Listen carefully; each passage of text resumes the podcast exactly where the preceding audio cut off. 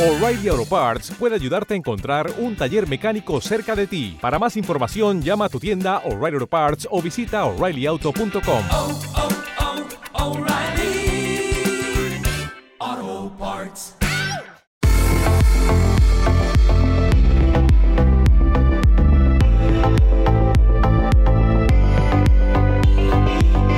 Al podcast del blog sanofuertefeliz.com, donde hablamos de nutrición, deporte, hábitos de vida saludables y cómo organizarnos para llevarlos a cabo.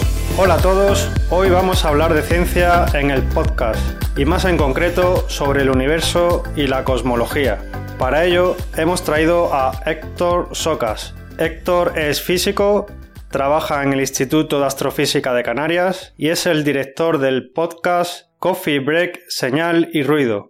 En este episodio vamos a hablar sobre el origen de todo lo que conocemos, qué significa eso de que somos polvo de estrellas, sobre si algún día podremos saber qué hubo antes del Big Bang, si las máquinas podrán pensar y sentir igual que los seres humanos, cómo será el fin del universo, si conseguiremos los humanos ser una especie intergaláctica, si alcanzaremos los ordenadores cuánticos, si podremos viajar más rápido que la luz, si lograremos vivir eternamente y al final del episodio, como siempre, intentaremos reírnos con el juego de susto o muerte. Hola Héctor, Hola, ¿qué tal? Un saludo a todos. me gustaría hacer una breve introducción porque la gente va a decir, ostras Luis, ¿por qué coño en un podcast de hábitos de vida saludables vas a hablar del universo y la cosmología? Y bueno, Eh, Eh, Es obvio, el, el universo es un prerequisito para la vida saludable. Si no hay universo, no puede haber vida, vida saludable, ni vida,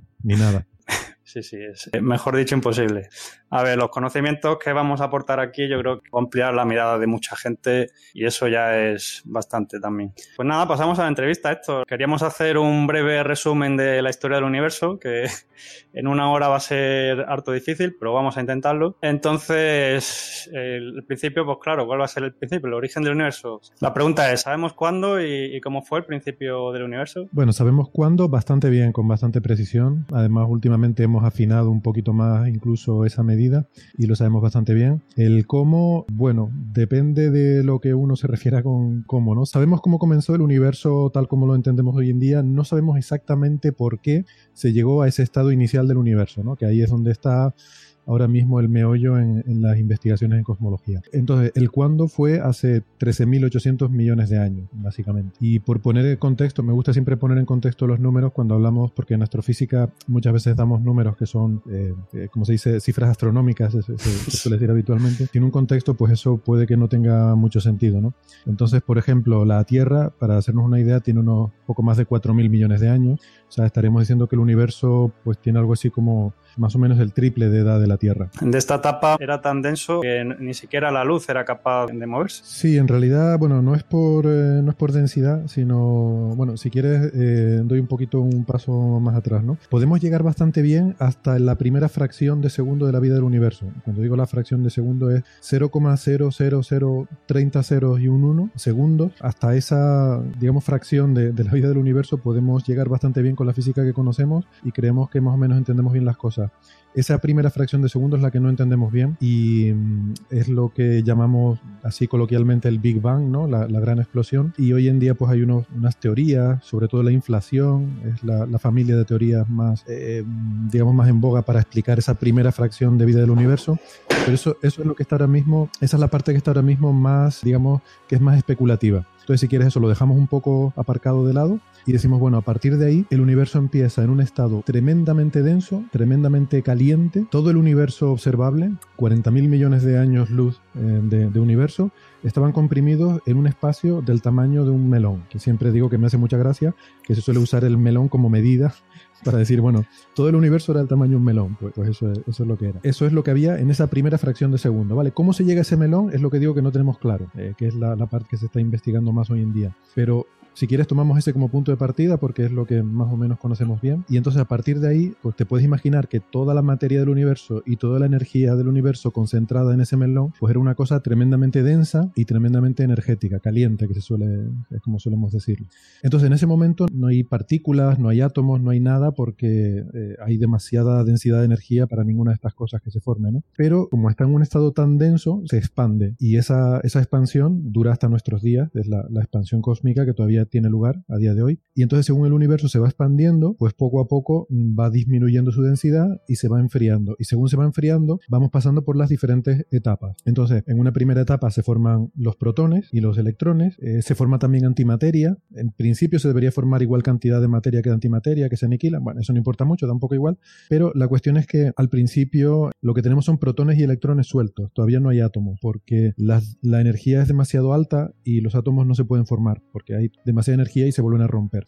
Pero según se va enfriando, poco a poco, el universo, cuando pasan 380.000 años, eh, sigue siendo muy caliente, evidentemente, pero ya se enfría lo suficiente para que se puedan formar átomos, ¿vale? Y entonces esta es una primera, una primera marca importante. A los 380.000 años se forman los átomos porque se unen los protones con los electrones, sobre todo forman átomos de hidrógeno. Y entonces en ese momento todavía no hay estrellas, eh, todavía no hay galaxias, y lo que pasa es que toda la luz que había en el universo, hasta ese momento la luz es, estaba como atrapada porque eh, la luz rebota en los electrones los fotones, que son las partículas de luz, van rebotando los electrones y están ahí como atrapados, pero en el momento en que se forman los átomos ya no quedan electrones libres, todos los electrones eh, se han combinado con protones para formar átomos y entonces la luz de repente es libre. Y eh, se produce un, un instante en el cual, que este instante es muy importante en cosmología, eh, de repente la, luz es capaz de moverse y, viajar largas distancias y es capaz en particular de llegar, por ejemplo, hasta nuestros días. Podemos ver la luz que proviene de ese primer eh, o de ese instante en el que se liberó. Ya más atrás no podemos ver porque la luz estaba atrapada por esos choques con los electrones.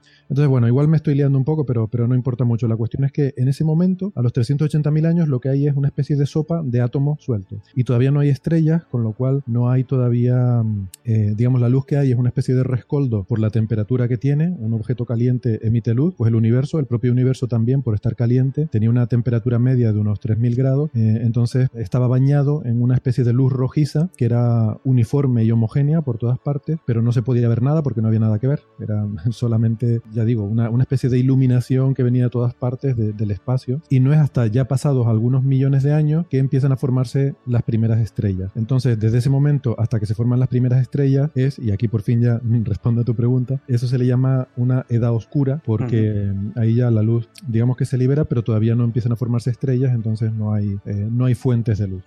¿Y cuánto tiempo pasa Has, nombrado como dos hitos, ¿no? El principio que se empiezan a formar los átomos y, y, las estrellas. ¿Cuánto tiempo pasa desde lo que llamamos Big Bang hasta esos dos momentos? Pues eh, la formación de los átomos ocurre a los 380.000 años, eso lo tenemos bastante bien establecido. Eh, y, y, luego esa, esa, edad oscura, hasta que se empiezan a formar las primeras estrellas, pues no está tan claro, ¿no? Eh, pero en torno a, digamos, por poner números redondos, en torno a 100 millones de años. Depende porque en algunos sitios se formarían un poco antes, en otros sitios un poco después, pero vamos, porque lo que va pasando en ese momento es que por la gravedad la materia va condensando mm, la materia eh, atrae otra materia cercana y se van formando grumos cada vez más condensados de materia y en esos grumos es donde se terminan formando las estrellas y las galaxias. Y bueno, eh, ha habido un momento que has dicho que al principio solo había básicamente hidrógeno, entonces todo lo demás que compone el universo, ¿cómo, cómo se crea? Mm.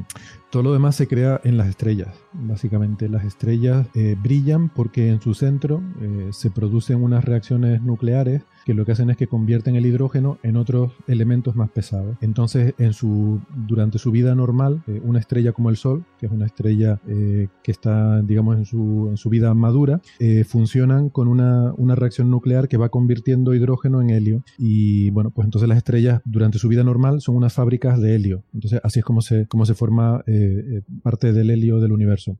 Pero al final de su vida, cuando una estrella está ya moribunda porque se le ha acabado el hidrógeno, ya no tiene combustible para seguir manteniendo esas reacciones, entonces eh, pasa una cosa curiosa, que es que empieza a producir reacciones un poco más exóticas, en las que coge, por ejemplo, helio y lo va convirtiendo en otros elementos más pesados, y luego cuando se le acaba la posibilidad de hacer eso, pues va cogiendo esos otros elementos, por ejemplo, carbono, oxígeno, nitrógeno, los va convirtiendo en otros elementos todavía más pesados, y en este proceso las estrellas al final de su vida van generando todos los elementos químicos de la, de la tabla periódica. Y esto es muy interesante porque, o sea, básicamente hay dos tipos de elementos. Está el hidrógeno, que viene casi todo del Big Bang. O sea, si uno coge un vaso de agua, en ese vaso de agua, las moléculas de agua están formadas por hidrógeno y oxígeno. Bueno, pues el hidrógeno viene todo del Big Bang y el oxígeno viene de generaciones de estrellas que vivieron eh, mucho antes que nosotros, hace miles de millones de años, que formaron ese oxígeno y que al morir y explotaron o formaron, eh, eh, digamos, expulsaron. Las estrellas suelen expulsar el material cuando mueren, se suelen quitar de encima mm, toda su envoltura, todas las capas externas, y ese material que expulsan al espacio acaba enriqueciendo el medio del cual se forman luego generaciones siguientes de estrellas. Entonces, donde nos formamos nosotros, la Tierra y el sistema solar, pues eh, es de una nube que ya había sido enriquecida con material que otras estrellas de generaciones anteriores habían depositado allí, y de ese material está formado todo lo que vemos. O sea que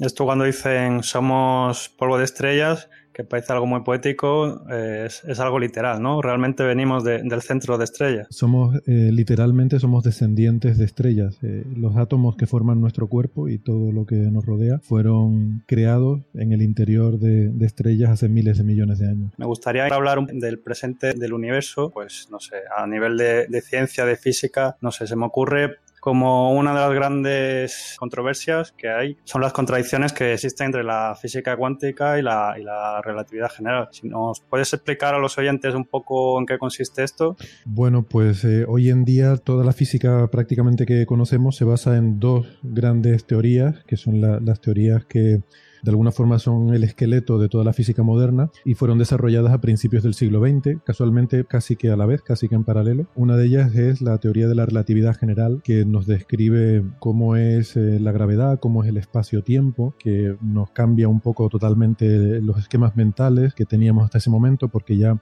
el espacio no es algo, no es algo fijo, el flujo del tiempo no es algo inmutable, sino que son conceptos dinámicos, que, el espacio se puede deformar, el tiempo puede transcurrir más lentamente para unos observadores que para otros, y esta, esta teoría nos da una forma muy precisa de calcular cómo son estas variaciones del espacio y del tiempo, y esto que puede parecer así como una especie de entelequia mental, resulta que llevamos 100 años confirmándolo experimentalmente con muchísimas pruebas que todas y cada una de ellas se han verificado con una precisión extraordinaria. Incluso pues hasta hace poco, hasta hace dos años, tres en realidad, que verificamos la última de sus predicciones con las ondas gravitacionales, que ya habían sido predichas hace casi 100 años por la relatividad general y que ahora las podemos, por primera vez, podemos empezar a observarlas y aprender cosas con ellas. Entonces esto es la relatividad general, que como digo nos habla de la gravedad, del espacio, del tiempo, de la geometría, y luego por otra parte hay otra gran teoría, que es la física cuántica, que es la teoría que nos habla de la materia, de qué están hechas las cosas, las partículas más pequeñas, los átomos, de, qué están hechos, de las partículas elementales que tenemos y cómo se comportan. Y también, también es una teoría que nos, eh, nos rompe un poco los esquemas mentales también porque nos habla de cosas como principios de incertidumbre, que nos habla de, funciones de onda, de que uno solo tiene probabilidades de, de resultados de su medida. una serie de conceptos que también chocan mucho con la visión clásica determinista de la física. ¿no? Entonces estas dos teorías revolucionaron la física en su momento, nos dieron una, una visión completamente nueva y cada una de ellas en su campo, eh, también la, física cuántica también ha sido eh, comprobada experimentalmente con una precisión como ninguna otra teoría jamás en la historia de la física. No hemos encontrado ninguna fisura ni en la relatividad general ni en la física cuántica experimentalmente. Hay experimentos en los que hemos podido comprobar hasta 20 cifras significativas que se cumplen estas teorías, ¿no? O sea, hasta 20 decimales que estas teorías se cumplen. Entonces hasta aquí perfecto, muy, muy bien, maravilloso. Tenemos dos teorías muy buenas que funcionan muy bien. El problema es que estas dos teorías no sabemos cómo juntarlas, no sabemos cómo ponerlas juntas. Porque, la, como digo, la física cuántica es una teoría que nos habla de la materia, pero ahí asumimos que el espacio y el tiempo son conceptos clásicos a priori, son conceptos, el espacio es plano y el tiempo es lineal, mientras que en relatividad general, pues no, sabemos que esos, esos conceptos pueden variar.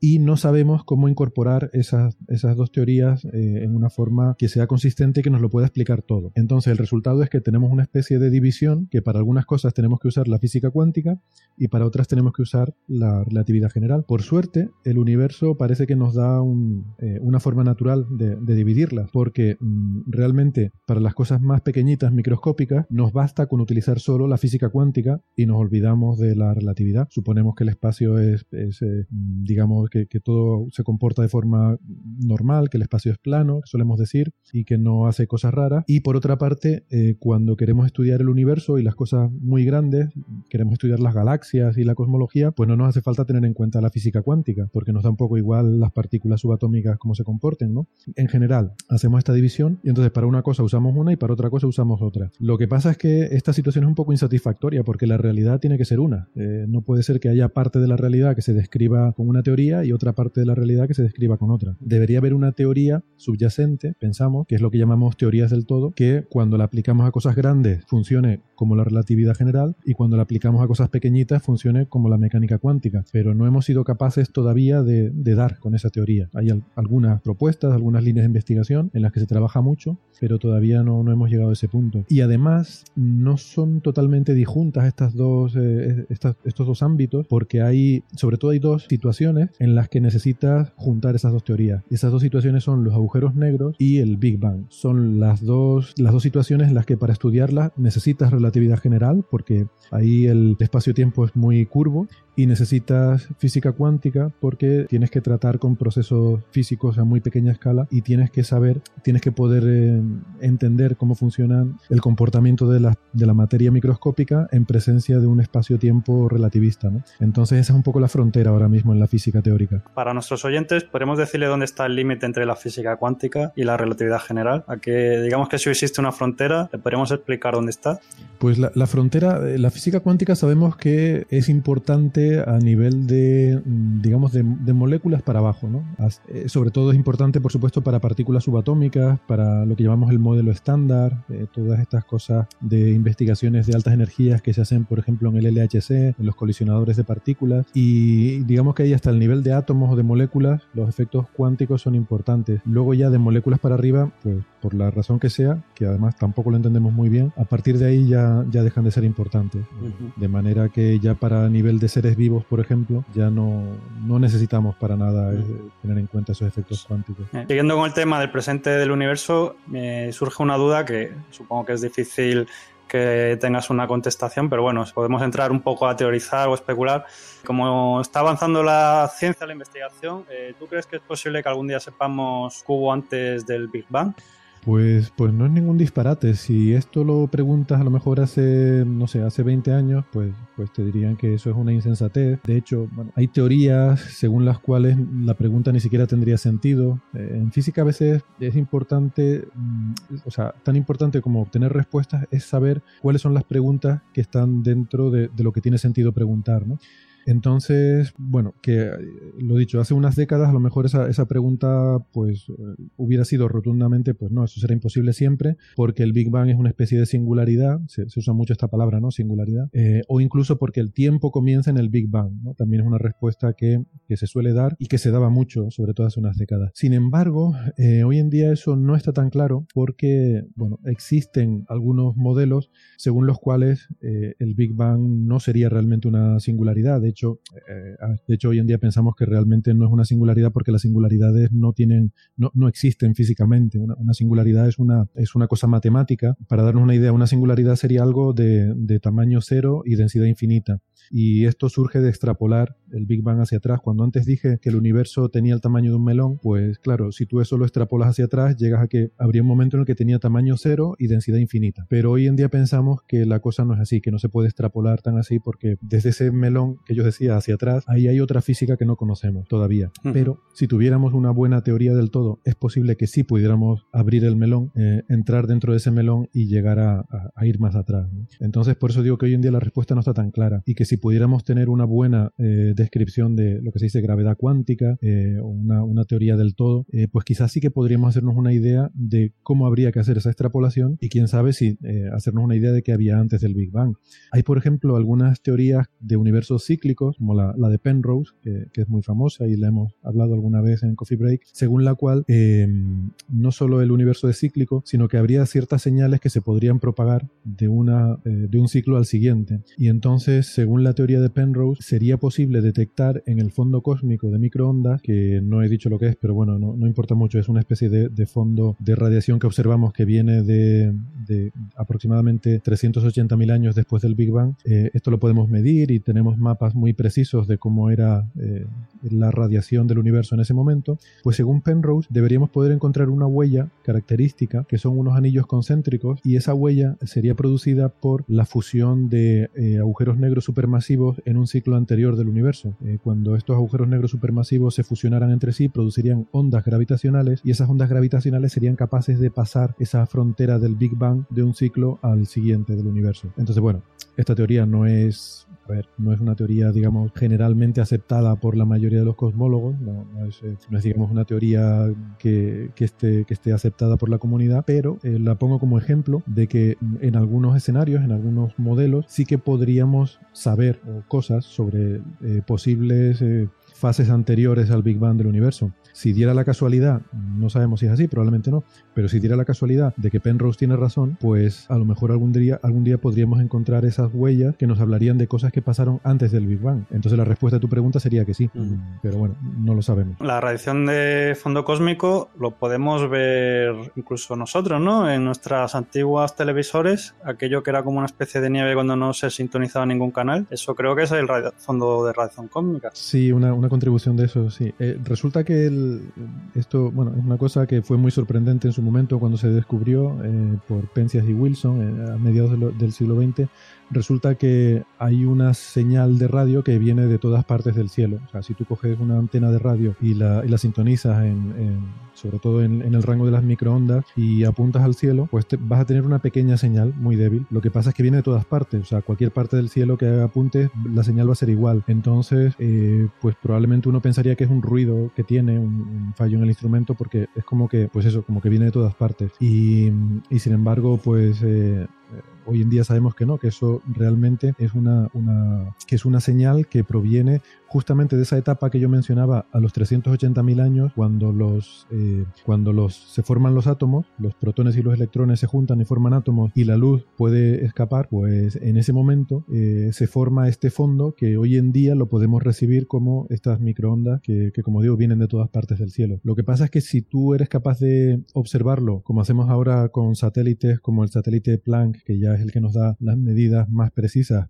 lo eres capaz de observar con una precisión del 0,001%, entonces ves que no es exactamente homogéneo, sino que tiene una pequeña rugosidad, como una pequeña textura. Eh, como digo, es muy, muy, eh, muy débil, es como si tuvieras algo muy, muy liso, muy homogéneo, pero ese nivel del 0,001% tiene esas arrugas, ¿vale? Y esas arrugas son unas fluctuaciones que había en aquel universo a esos 380.000 años. Es un mapa de cómo era el universo hace 380.000 años que tiene esas pequeñas eh, inhomogeneidades mm, que son las que luego, bueno, eh, son las semillas de que no era totalmente homogéneo, sino había un poquito más de materia en unos sitios que en otros y luego, pues esas son las semillas de las que se formó todo lo demás porque donde había un poquito más de materia, fue atrayendo hacia sí todo lo que había alrededor y ahí se, fue condensando más materia, que a su vez atraía más, etcétera. Pues en esos sitios es donde se formaron los, eh, las estructuras que vemos hoy en día, como las galaxias y los cúmulos de galaxias. Cambiando de tema, antes has hablado de la singularidad, ¿no? Cuando hablamos de los agujeros negros o el Big Bang.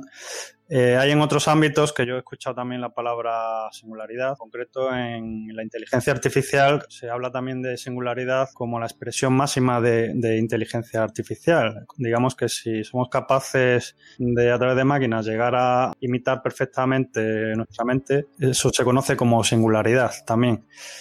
Entonces, en este tema no, me gustaría saber, de nuevo, un poco teorizando y especulando, si, en tu opinión, somos simplemente neuronas conectadas que seremos capaces de, imitar con miles de ordenadores conectados y con algoritmos, o hay algo más y será difícil que lleguemos a esa singularidad. Mm. Bueno, sí, la singularidad, eh, claro, es que, eh, como decía, la singularidad es un concepto matemático, ¿no? Y aquí también se aplica. Es una situación en la cual eh, hay, te encuentras en una situación en la que hay una función que diverge, ¿no? Antes decía que cuando tú extrapolas hacia el Big Bang, pues llegarías a un punto de densidad infinita. En este caso pasa algo parecido. La singularidad en inteligencia artificial es una situación hipotética que algunos autores, sobre todo en el ámbito, primero en el ámbito de la ciencia ficción, luego en el ámbito también de la gente que trabaja en inteligencia artificial se ha discutido. Y la idea sería la siguiente. Si nosotros en algún momento somos capaces de mm, diseñar una máquina que a su vez sea capaz de construir otra máquina más inteligente que ella, entonces nos vamos a encontrar en una situación en la que se da un círculo vicioso en el que una máquina construye otra que es más inteligente que ella, a su vez esta construye otra más inteligente, a su vez esta otra más inteligente y así eh, esto nos lleva a una, a una, progresión geométrica que tiende a infinito, ¿no? O sea, que, que en, un, en un instante, o sea, en un espacio de tiempo breve nos lleva a una situación en la que la inteligencia de la máquina crece exponencialmente hasta bueno, superar cualquier cota imaginable. Esto es una, no sé, una extrapolación eh, matemática de una situación hipotética que no sabemos si se puede dar o, o no se puede dar. Sobre si la inteligencia y la conciencia es el resultado de, de, un sistema muy grande de, de, conexiones neuronales, pues no lo sabemos. Eh, no te puedo responder de una forma definitiva esa pregunta, pero entiendo que me has preguntado por mi opinión personal. Eh, yo te diría que mi opinión personal es que sí, eh, porque la alternativa, o sea, hay, hay dos posibilidades. Mm, eh, nosotros tenemos un cerebro que es una colección colosalmente grande de neuronas interconectadas, entonces hay dos posibilidades. O bien la inteligencia y la conciencia surge de esa interconexión, o bien hay que asumir alguna componente mística, llámese alma, llámese como se quiera llamar, en, digamos, en la personalidad, en la conciencia y en, y en la bueno, en la inteligencia en general. Entonces, por una parte, es cierto que nosotros desarrollamos sistemas basados en modelos similares al cerebro humano para intentar reproducir ciertas características que nos interesan. Por ejemplo, eh, hoy en día la inteligencia artificial se usa en muchísimos ámbitos. En nuestros teléfonos móviles eh, tenemos varios sistemas que hacen uso de inteligencia artificial. Eh, cuando buscamos cosas en Google, cuando hacemos reconocimiento de voz, cuando le hablamos al móvil y nos, nos aparece la transcripción de lo que hablamos, cuando hacemos el reconocimiento de la huella dactilar, el reconocimiento de cara, todo eso lleva inteligencia artificial detrás. Lo que pasa es que esta inteligencia artificial que somos capaces de hacer no se puede comparar a la complejidad del cerebro humano. Está, está lejísimo. Es que ni siquiera llegamos a aproximarnos a, no sé, a un mosquito o a un gusano. La cantidad de interconexiones que hay en los sistemas eh, biológicos en cualquier cerebro, incluso de un animal relativamente primitivo, es mm, tremendamente mayor que lo que podamos simular ni siquiera con los mayores superordenadores. Entonces yo creo que estamos muy lejos de, nada en ese sentido. La pregunta que surge es, viendo el avance tecnológico, eh, ¿sería posible que algún día en el futuro tuviéramos un ordenador que sea capaz de replicar, digamos, la, la escala de complejidad del cerebro humano? Y de ser así, podríamos crear una persona artificial, una conciencia artificial. Bueno, eh, yo aquí tengo ciertas reservas, porque bueno, vamos a suponer que esta hipótesis de base mmm, se cumple. Vamos a suponer que en un futuro, dentro de los años que sea, podemos hacer un ordenador tan grande que tenga tantas neuronas como nuestro cerebro eh, y tantas conexiones como nuestro cerebro. Aún así, nuestro cerebro no es simplemente un montón de neuronas conectadas de cualquier manera y llevamos de hecho eh, pues mil millones de años de evolución biológica de, de vida terrestre que poco a poco mm, ha ido formando esas, esas conexiones, no, no, están de cualquier manera. Es cierto que nosotros a lo largo de nuestra vida, de alguna forma modelamos esas conexiones a medida que vamos aprendiendo cosas. El aprendizaje es la capacidad de, mm, de digamos, de reconfigurar estas conexiones para poder hacer otras cosas, ¿no? Pero yo sospecho que poder producir una conciencia como la de un ser humano necesitaría primero tener eh, la capacidad de, de tener el hardware, o sea, toda esa cantidad colosalmente inimaginable de conexiones, pero luego también tendríamos que partir de una situación como el cerebro humano, o sea, cuando un bebé nace, no nace con una tabla rasa, o sea, nace ya con esos mil millones de años de evolución que le han metido, le han puesto un programa inicial en ese cerebro, ¿vale? Uh -huh. Hay una ROM ya ahí puesta, ¿no? Y bueno, ese, todo eso es tiempo que la naturaleza nos lleva de, de ventaja y no creo que nos vayamos a, que vayamos a recuperar esa ventaja en, en, en, un siglo ni en, ni, en, ni en, mil años. Pero bueno, esto es una opinión personal. ¿eh? Eh, me gustaría pasar a hablar de los posibles finales o muertes del universo, mm. que tengo entendido que como que hay tres opciones. El, las tres son nombres en inglés, Big Crunch, Big Freeze y Big Rip. Sí. Eh, si quieres las podemos intentar traducir. Eh, bueno, no sabemos, ¿no? Antes que nada hay que decir que no sabemos cómo va a morir el universo, pero con la física que conocemos podemos intentar hacernos una idea y extrapolar hacia el futuro mm, pues lo, lo, que observamos y lo que conocemos y ver qué es lo que pasaría en el futuro. ¿no? Entonces, eh, está claro, antes que nada, hay que decir que efectivamente el universo, igual que tuvo un principio, tendrá un final. Claro, ese final está muy distante. O sea, el, la muerte del universo está mucho más lejos que su inicio. Que no se preocupen los oyentes, que les dará tiempo de escuchar el podcast. Exactamente. Entonces, para eso queda todavía mucho, estamos hablando de muchísimos eh, miles de millones de años, y, pero, eh, pero, pero muchísimo. Entonces, esos tres finales que tú has comentado, si quieres los podemos mencionar y luego decimos cuánto de probable es cada uno. El primero, el Big Crunch, es como algo así como el, eh, no sé, el gran colapso, podríamos traducirlo, ¿no? Significaría que de alguna forma la gravedad, que es una fuerza universal y que hace que la materia se atraiga, eh, la misma gravedad que hizo formarse las galaxias y las estrellas, al final logrará que se frene la expansión, porque el universo ahora mismo está en expansión, eh, pero como las galaxias se atraen unas a otras, pues eh, esa atracción haga que la expansión actual se frene y empiecen todas las galaxias y todo lo que hay en el universo, digamos, a caer, a colapsar todo sobre sí mismo hasta que al final ocurra un proceso inverso a la expansión que hay actualmente y ese proceso inverso de colapso acabe cayendo todo a un punto que digamos sería muy parecido a la singularidad original o al melón por no por evitarlo la singularidad al melón este original del que hablábamos antes y colapsaría todo a ese estado final. Hay quien hila esto con un universo cíclico en el cual habría un ciclo Big Bang Big Crunch. O sea se produciría una implosión hacia ese estado original del cual rebotaría daría lugar a otro Big Bang con el que comenzaría un nuevo universo. Esa, sería una de las posibilidades. Big Freeze, que es la posibilidad que parece ahora más realista, es simplemente que el universo continúa su expansión. Hay una cosa curiosa sobre esto, que es que la expansión del universo está acelerando. Desde hace unos 5.000 millones de años el universo ha comenzado a acelerar la expansión debido a una cosa que no sabemos bien lo que es, pero lo llamamos energía oscura y entonces las galaxias no solo se están separando, sino que además están acelerando esa, eh, ese alejamiento unas de otras. Entonces, a medida que esto ocurre, eh, las estrellas, bueno, las estrellas actuales irán muriendo, se formarán nuevas estrellas, esas a su vez van a morir, pero cada vez habrá en el universo menos gas de hidrógeno del que formar nuevas estrellas y habrá cada vez más elementos más pesados con los cuales ya no puedes, ya no puedes generar energía como lo hacen las estrellas. Entonces, finalmente desaparecerán las estrellas, eh, las últimas estrellas morirán, ya no se formarán estrellas nuevas, la materia fría pues irá eso, irá poco a poco enfriándose y formando agujeros negros y cayendo eh, o cayendo en forma de agujeros o cayendo en agujeros negros y eh, muy lentamente, pero estamos hablando pues posiblemente en escalas de, billones de años, billones con B, pues el universo tendrá hacia un estado cada vez más homogéneo, cada vez más frío, donde no hay fuentes, no hay fuentes de luz y calor, sino que todo tiende a un, a un estado más homogéneo, frío, y bueno, sería al final más aburrido, la verdad, es, el, eh, es bastante anodino bastante gris y oscuro. Aparte de que habrá que abrigarse bien, ¿no? Exactamente. ponte una rebequita y, y, tápate la boca al salir, dicen las abuelas. Y luego está el Big Rip, que es la posibilidad más exótica y es mi favorita, que consiste en RIP es como un desgarro, ¿no? Eh, mencioné hace un momento que hay una energía oscura y que está acelerando el universo. Esta energía A mi coche le vendría bien un poco de energía de esa. A ver si acelera más rápido. No acelera mucho tu coche. No acelera mucho.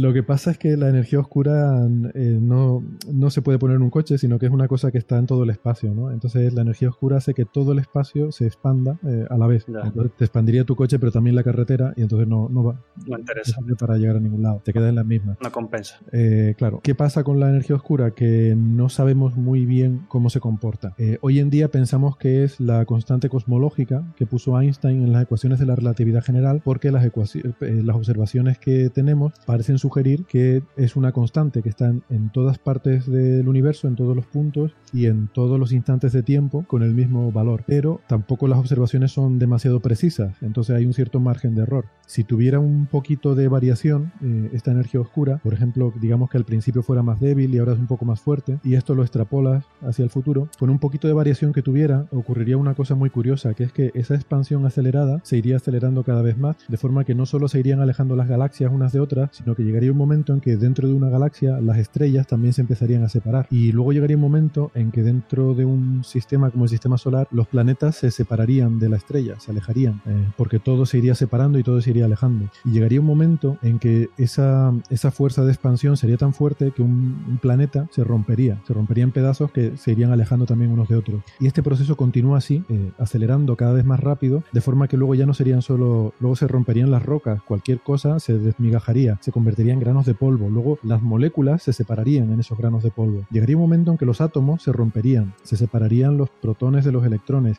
y hasta las partículas subatómicas al final terminarían también por romperse. Y entonces todo el universo universo terminaría así en, un, eh, en este desgarro acelerado que llegaría en, eh, en, un cierto instante de tiempo en el que incluso las partículas subatómicas se romperían. ¿no? Ese sería el, el final más, eh, no sé, más, más, espectacular, yo creo. Digamos que el, el, gran frío sería como el aburrido, ¿no? Y el gran desgarro sería como el, el va a flipar esto, ¿no? Los fuegos artificiales. El, vamos, aquí le, le metemos fuego a todo. Bueno, Héctor, si te parece, vamos terminando ya. Eh, por si no lo sabes, tenemos eh, en el podcast lo que llamamos el juego de susto o muerte.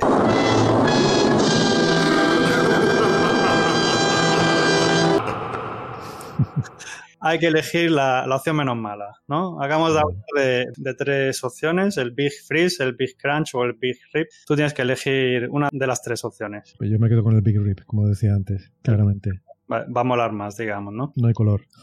Siguiente pregunta. Tenemos la opción de que los humanos no conseguimos salir de la Tierra o no conseguimos ordenadores cuánticos. ¿Con qué opción te quedas? Prefiero no tener ordenadores cuánticos y poder salir de la Tierra. Ajá. Claro, los ordenadores cuánticos serían un avance revolucionario para muchas cosas, pero quizás mi, eh, no lo sé, mi sesgo como astrofísico y como persona que ha estado siempre interesada por el, por el universo desde pequeño, pues me lleva a, no sé, a tener ese anhelo de que algún día la humanidad sea una especie interplanetaria, incluso interestelar. Uh -huh. ¿Por qué? También por la cosa de que es una forma de asegurar la supervivencia, ¿no? A largo plazo. O sea, al final, eh, a largo plazo, eh, a escalas de millones de años o más, no, no, es realista esperar que podamos sobrevivir como especie sin, uh-huh. sin extendernos fuera de la Tierra. Sí. Entonces, pero esto es una justificación un poco por racionalizarlo. O sea, a mí simplemente es porque me mola más. Vale, vale. Bueno, yo aquí tengo una reflexión. Yo creo que, la, que salir de la Tierra va a ser muy duro, ¿no? Igual que mm. cuando fuimos a descubrir América, que bueno, América ya estaba ahí, simplemente fuimos para allá. Mm. Fue, fue duro que mucha gente se quedaba por el camino. Yo creo que salir de la Tierra nos va a costar porque, o sea, el espacio es, no es nuestro medio natural. Mm. Entonces, acostumbrar que nuestro cuerpo se adapte a eso va a ser, va a ser difícil. Va a requerir muchos años. Yo, yo creo que de adaptaciones incluso, ¿no? De que la gente que sea capaz de sobrevivir a esas cosas que, será la que irá a conseguir a viajar. Bueno, esto es mucho especular, porque a lo mejor hay, hay más opciones. No, estoy de acuerdo contigo y además lo vemos incluso en los astronautas, se hacen experimentos eh, de, super, de resistencia en el espacio y vemos cambios fisiológicos en astronautas simplemente por el hecho de estar un año en el espacio. Sí. Eh, sufren, sufren, cambios fisiológicos importantes, incluso a nivel genético. ¿no? Entonces es esperable efectivamente que llegado ese momento, yo, yo, entiendo que intentaríamos recrear las condiciones terrestres lo máximo que podamos, pero sin duda probablemente ahí vayamos las dos cosas en paralelo, ¿no? El adaptarnos un poco al medio no solo al espacio, sino al planeta en el que vayamos a vivir o, al, o, a la estación espacial o a la ciudad espacial en la que vayamos a vivir, pues también va a requerir un, una cierta adaptación fisiológica, sin duda. Sí, que por cierto, que los astronautas hacen entrenamiento de, de pesas, de fuerza, que, que aquí recomendamos entrenar la fuerza para mantener los músculos y cuidar la masa ósea y eso lo hacen también los astronautas. Uh -huh. Y los Jedi también entrenan la fuerza. sí, los Jedi también.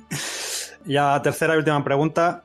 Tienes la opción de que los humanos no alcanzan la eterna juventud o que no conseguimos viajar más rápido de la velocidad de la luz. Es que yo creo que lo de viajar más rápido que la velocidad de la luz es imposible. Eh, lo, lo, vamos, lo tengo muy claro, no solo por, por, lo que sabemos de física, sino además porque creo que sería malo. Uh -huh. eh, creo que ese límite está, está puesto y está bien puesto. Sí. para que el universo siempre sea grande, ¿no? Porque tú hablabas antes de la exploración humana de la Tierra y es verdad que la Tierra antes era como el universo, era el mundo, ¿no? Llamábamos el mundo, era todo lo que había. Y era, era grande, era infinita, era desconocida y había muchos misterios. Pensábamos que había dragones más allá del mar, ¿no? Y es un poco frustrante cuando ya llegas a nuestra época y es rutinario, todo es conocido, la tenemos mapeada, tenemos satélites que nos muestran fotografías con resolución ya de centímetros y sabemos todo lo que hay en todas partes. Eso es desagradable para nuestra generación, yo creo. Sin embargo, el misterio, el, el espacio, gracias al límite de la velocidad de la luz, siempre va a ser grande. Nunca se nos va a quedar pequeño. Eh, quizás es demasiado grande, es parte del problema.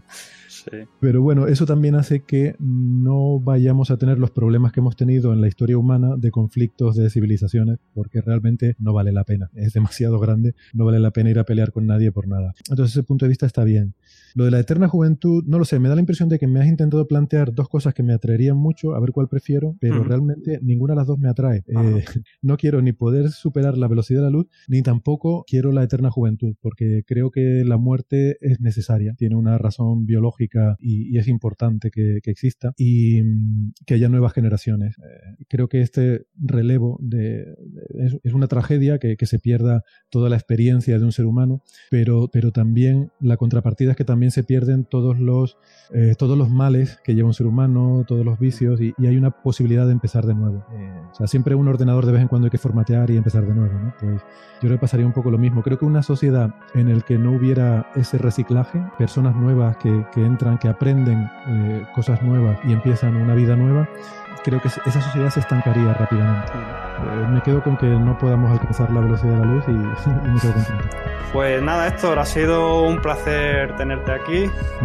Gracias Luis, el placer ha sido mío. Siempre es agradable eh, quedar para charlar de estas cosas tan, tan interesantes. Pues nada, a ver si podemos tenerte más adelante por aquí y muchas gracias.